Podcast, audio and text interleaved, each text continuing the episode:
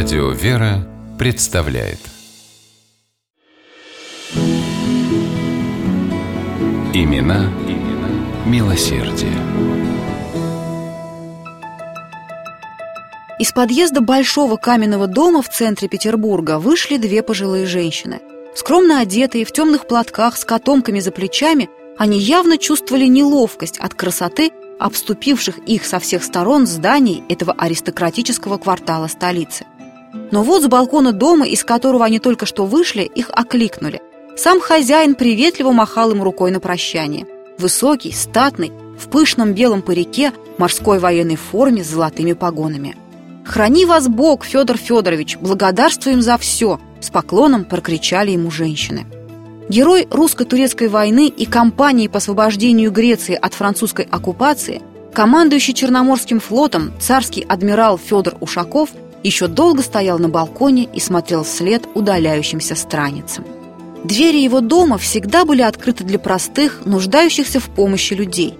Он давал приют паломникам-богомольцам, кормил голодных, помогал просящим. Эти женщины пришли издалека – они собирали пожертвования на постройку церкви и приюта для бездомных и больных. Молва о христианской доброте Ушакова привела их к нему в дом. А Федор Федорович принял как родных, накормил, дал кров и отпустил с щедрым пожертвованием и деньгами на дорогу. О добром и милосердном сердце знаменитого адмирала на флоте и при дворе давно уже ходили легенды. Ушаков строил тактику таким образом, чтобы выходить из сражений с минимальными потерями – и даже в боях с превосходящим по численности и мощи противником умел не только уберечь своих воинов, но и одерживать при этом блистательные победы. Во время военных действий эскадрам часто приходилось испытывать перебои со снабжением, и всякий раз Федор Ушаков решал вопрос своими силами и в буквальном смысле средствами. В приказе от 18 октября 1792 года он писал – по случаю же недостатка в деньгах отпускаю я из собственных 30 500 рублей. Возмещать столь ощутимые затраты адмирал при этом никогда не требовал.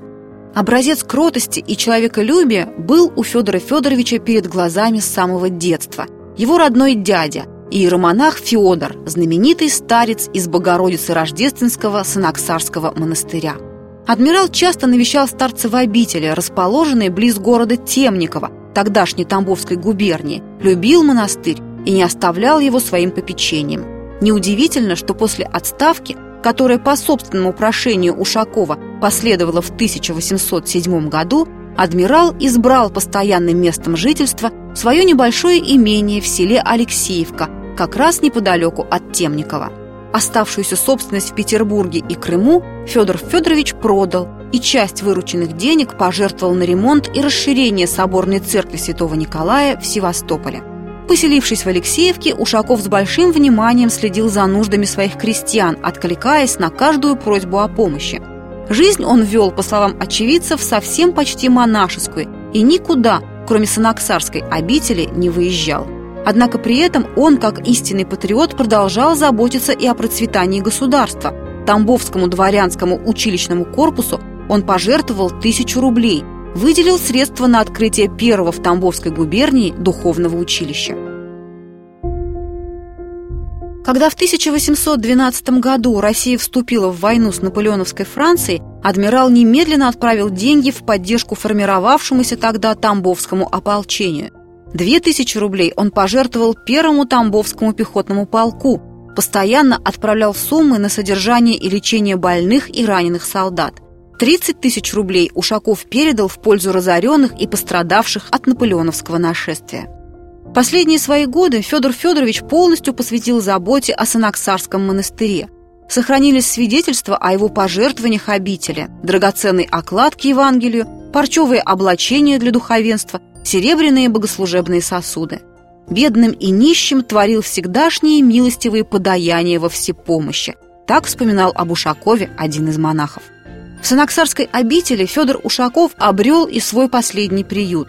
Гроб с телом великого русского адмирала народ пронес на руках до монастыря от самого Темникова. В 2004 году Русская Православная Церковь прославила праведного воина Федора Ушакова в лике святых. Имена, имена милосердие.